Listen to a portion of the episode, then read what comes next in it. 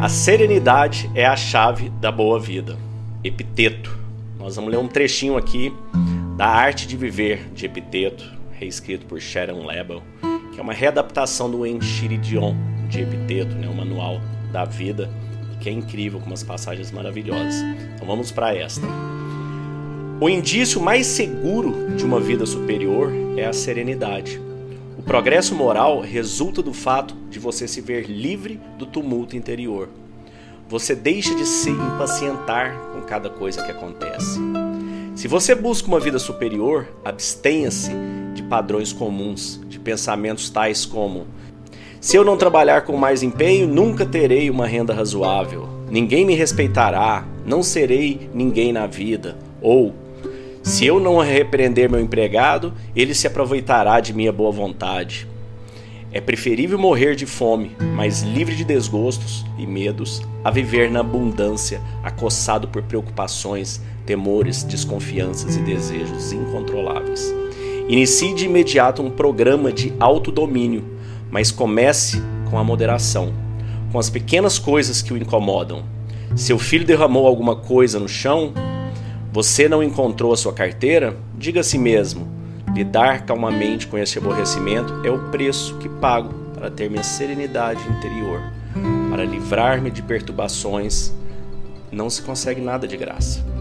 Quando você chamar seu filho, prepare-se para não ser ouvido, ou se for, para constatar que ele não fez o que você queria. Se isso acontecer, ficar agitado não ajuda seu filho em nada. Ele não deveria ter o poder de lhe causar qualquer perturbação. Olha que incrível, né? O que, que a gente busca na vida, né? O que, que a gente vai atrás todos os dias? O que, que a gente quer?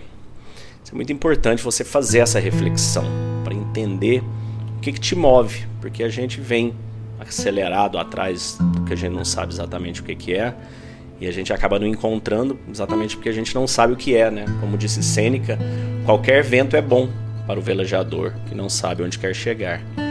Então, a nossa vida a gente tem que entender que se o que você quer é paz interior, é felicidade, é a tranquilidade, é a serenidade, você deve entender onde buscar esses sentimentos. E esses sentimentos, eles não vão estar nas buscas materiais. Se você tiver os bens materiais, ótimo. Mas talvez você não os tenha e ache que vai estar neles. Não vai.